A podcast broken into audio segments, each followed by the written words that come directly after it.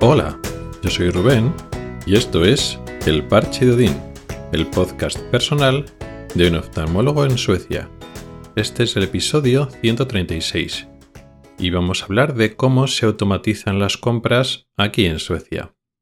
Bueno, por fin he solucionado los problemas técnicos de audio que tenía para grabar este podcast, bueno, y el otro, el grande, porque, bueno, como dije ya en episodios anteriores, el micrófono que suelo utilizar es un micrófono de condensador y que me gusta bastante, pues se estropeó, dejó de funcionar y tuve que grabar los dos últimos episodios de este podcast con el micrófono antiguo, que no me gusta tanto.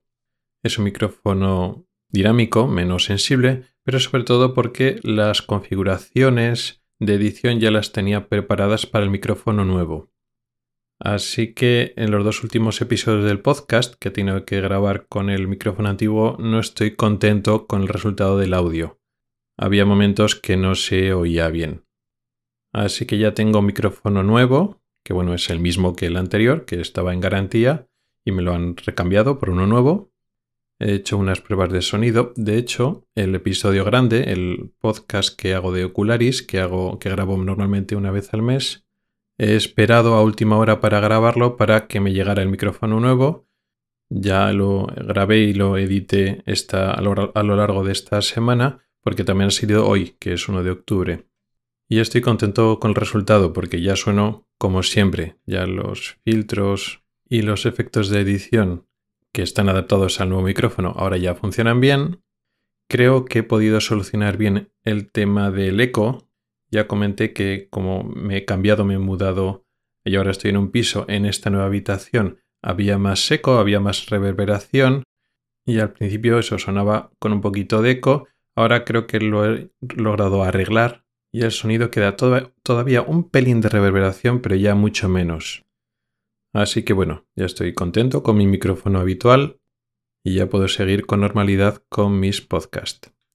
Bueno, pues el tema de hoy Efectivamente, se trata de cómo se automatizan las compras en algunos sitios aquí en Suecia. De esto ya hablé al principio de los primeros episodios, que me sorprendió mucho lo del autoescáner, pero llevado un paso más allá. No en todas las grandes cadenas de supermercado, pero igual de las dos principales cadenas sí que funciona, puede funcionar de esta manera.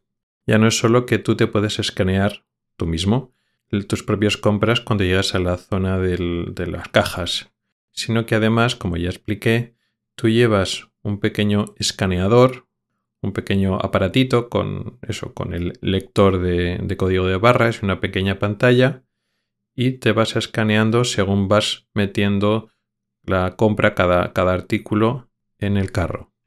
De tal forma que ya te puedes organizar las propias bolsas, cuando llegas a las cajas no tienes que sacarlo otra vez para o escanearlo tú o que te lo escanee el cajero o la cajera. Así es muy cómodo. Además, en el momento en que tú coges un artículo, ves lo que vale. Si hay ofertas de 3x2, ves automáticamente el descuento.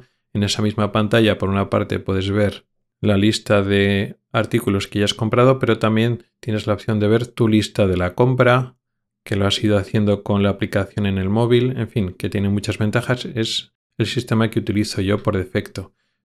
Pero sigue estando disponible en supermercados los tres sistemas.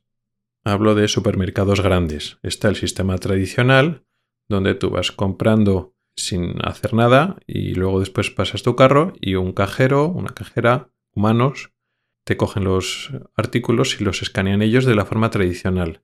Este sistema todavía está y sobre todo lo, utilizan sobre todo gente mayor o si vas a entrar una cosa muy concreta, entra rápidamente, lo coges y si un cajero está libre, pues ya directamente lo pagas y no te molestas en coger el escaneador o lo que sea. Pero sí que es cierto que se usa relativamente poco. Luego está el segundo sistema intermedio, que lógicamente también está en España, que es en el que tú te autoescaneas cuando llegas a caja.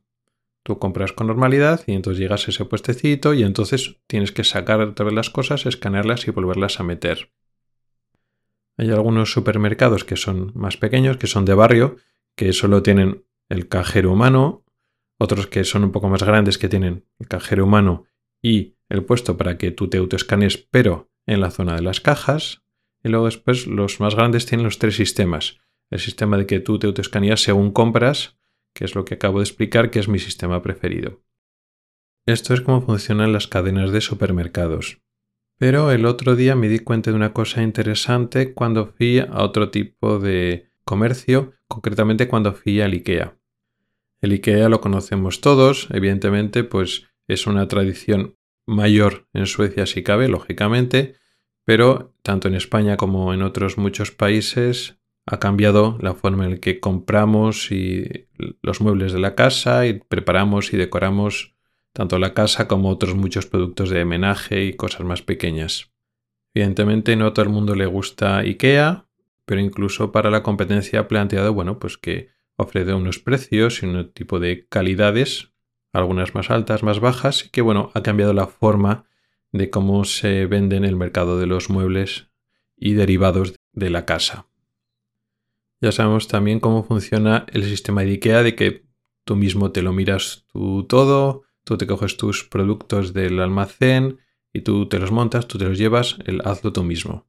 Que eso lo asimilamos como con esta marca concreta, con IKEA, pero es un poco la forma de funcionar en Suecia en gran medida.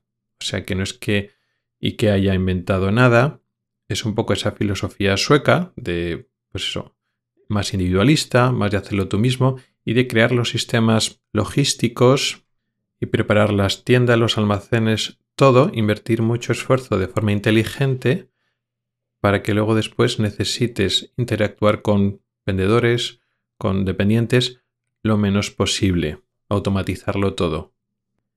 Eso lo conocemos, así funciona el IKEA, es lo novedoso, pero es un poco el sistema sueco. Pero no sé si aquí en la propia Suecia lo llevan un poco más allá. ¿Por qué? Porque a la hora de pagar, de lo que yo recuerdo cuando iba a IKEA en España, es que había los, dos sistemas habituales. De, bueno, vas con tus productos y un cajero, una cajera, te los escanea y te cobra. Luego también estaba el sistema de que tú te lo autoescaneabas, un poco como en los supermercados. Aquí el sistema del autoescaneo de que lleves el aparato tú en la mano pues no tiene mucho sentido. Entonces había estos dos sistemas, de con cajero humano o no hay cajero humano, suele haber una persona que está un poco vigilando y ayudando en el área esa de las cajas donde tú te vas escaneando y cobrando, pero tú te lo haces todo. El caso es que, eso es lo que recuerdo en España, había esos dos sistemas. Pero aquí en Suecia, ahora que esta semana se tiene que ir mucho y sigo yendo para ir comprando muebles y cosas para el nuevo piso, me he fijado que no hay un sistema de cajeros tradicionales donde un, cajero o una cajera te escanea. Aquí te lo tienes que escanear tú, sí o sí, no hay otra opción. Quizá no es como en los supermercados donde pues siempre hay gente mayor o siempre hay gente que tenga dificultades y siempre va a preferir pues que una persona humana lo escanee. Aquí pues no es un supermercado, no sé cómo lo entienden o cómo lo han decidido, pero al final siempre te lo tienes que escanear tú. Incluso de la misma manera que cuando tú tienes que encargar un producto que no está en el almacén, que no lo puedes coger físicamente tú, supongo que esto funcionará lo mismo en España. Pues en los ordenadores, las pantallas que hay disponibles dentro del IKEA, tanto en la zona de exposición como en la zona del almacenaje, o lo puedes hacer tú mismo desde el móvil, pues encargas ese producto que te lo tienen que preparar ellos de su almacén, tú lo puedes recoger en el almacén donde tú vas, entonces tú lo encargas, recibes en el móvil pues un código barras o te mandan un SMS y pasas por la zona de comprar, escaneas, digamos, ese código de barras y es como si ya lo hubieras comprado aunque no lo tuvieras. Y sin tener que hablar con nadie, interactuar con nadie, automáticamente ese encargo se lleva a cabo y entonces sales de la zona del cajero y ya en la zona cercana a la salida, pues ya te preparan tu producto y no tienes que pedirlo ni encargarlo a nadie, ves el número que te toca, esperas a que llegue y lo recoges. O sea, todo como muy automatizado y minimizando la interacción humana. Y eso lo diferencia. Lo curioso es que realmente para pagar en, eh, en, la caja realmente no tienes por qué hablar con nadie, ningún dependiente.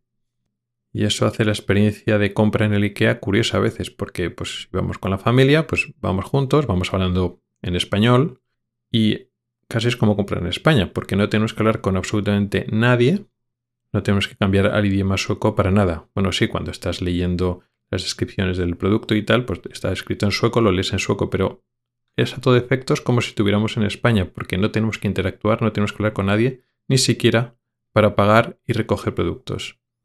Y además eso es que no te dan la opción. Si tú quisieras no escanear las cosas, sino que pasar a través de alguien, un, cajero que te lo vaya escaneando, no puedes. Si tienes dudas, bueno, pues vas a la zona de cajas donde tú te tienes que escanear y preguntas. Y se preguntas, siempre hay alguien y te ayuda. Pero la filosofía es esa. Te ayudan, pero bueno, pues te solucionan las dudas y la siguiente vez ya no tendrás que preguntarlo porque ya lo sabes. La idea es eso, hacerlo tú mismo, pero todo el proceso, no solo llevarte el mueble desmontado a casa y montarlo tú, sino, digamos, toda la experiencia de compra. Tú vas viendo en la exposición los productos que te gustan, los que no te gustan, tú los comparas, tienes ordenadores con pantallas táctiles que tienes herramientas que te permiten configurar diferentes sistemas para que, bueno, todas las dudas te las puedas solucionar tú mismo. Pues esto cuánto mide, si le pongo mm, esta puerta, pues esto es compatible con este módulo, cuántos colores hay, todo eso no tienes que preguntarlo. Hay sistemas automáticos para que lo hagas. Eso es mejor, eso es peor. Estamos un poco exagerando el evitar el contacto humano.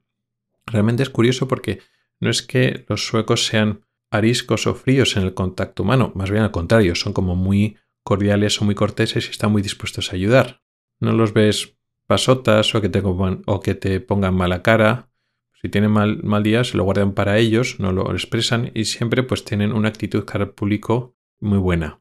Pero sin embargo, a la vez son muy propensos a esa idea de, bueno, lo más individualistas posibles, pero ya por el propio cliente. Es un poco la cultura sueca de ser independiente para todo y no necesitar que te ayude otra persona más que, bueno, en lo mínimo posible.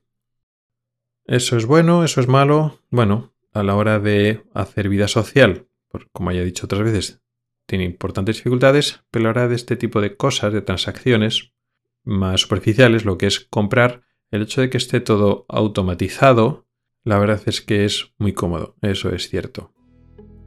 Y poco más. Gracias por el tiempo que has dedicado a escucharme. Tienes los métodos para contactar conmigo en las notas del programa. Nos oímos la próxima semana. Hasta el próximo episodio.